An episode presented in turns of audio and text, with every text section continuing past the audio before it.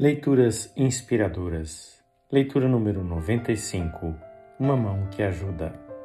Ao aflito, o amigo deve mostrar compaixão. Jó 6,14.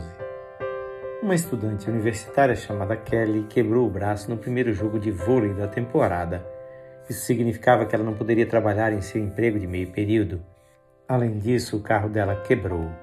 Para completar, seu namorado terminou o namoro. Kelly se sentiu tão para baixo que começou a passar horas sozinha em seu quarto chorando.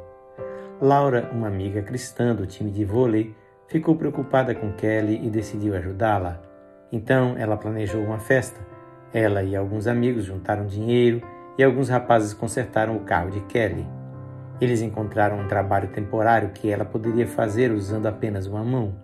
E eles ainda deram a ela ingressos para ver seu jogador favorito de basquete quando o time dele chegou à cidade.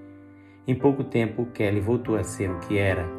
Quando ela perguntou por que eles fizeram tudo isso por ela, Laura conseguiu falar sobre o amor de Jesus. A história de Kelly me lembra do paralítico que foi curado por Jesus. Os amigos do homem aflito se importaram o suficiente com ele para trazê-lo ao Salvador, conforme Lucas 5, 17 a 26. Você tem algum amigo em necessidade? Pense em algumas maneiras de ajudar.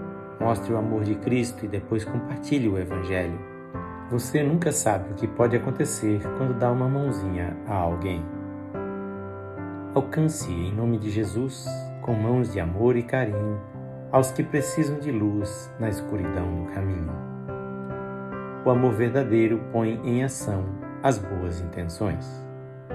Esta leitura é feita por seu amigo, Pastor Edson Grando que o Senhor Jesus abra seus olhos para as oportunidades de ajudar aqueles que precisam de ajuda.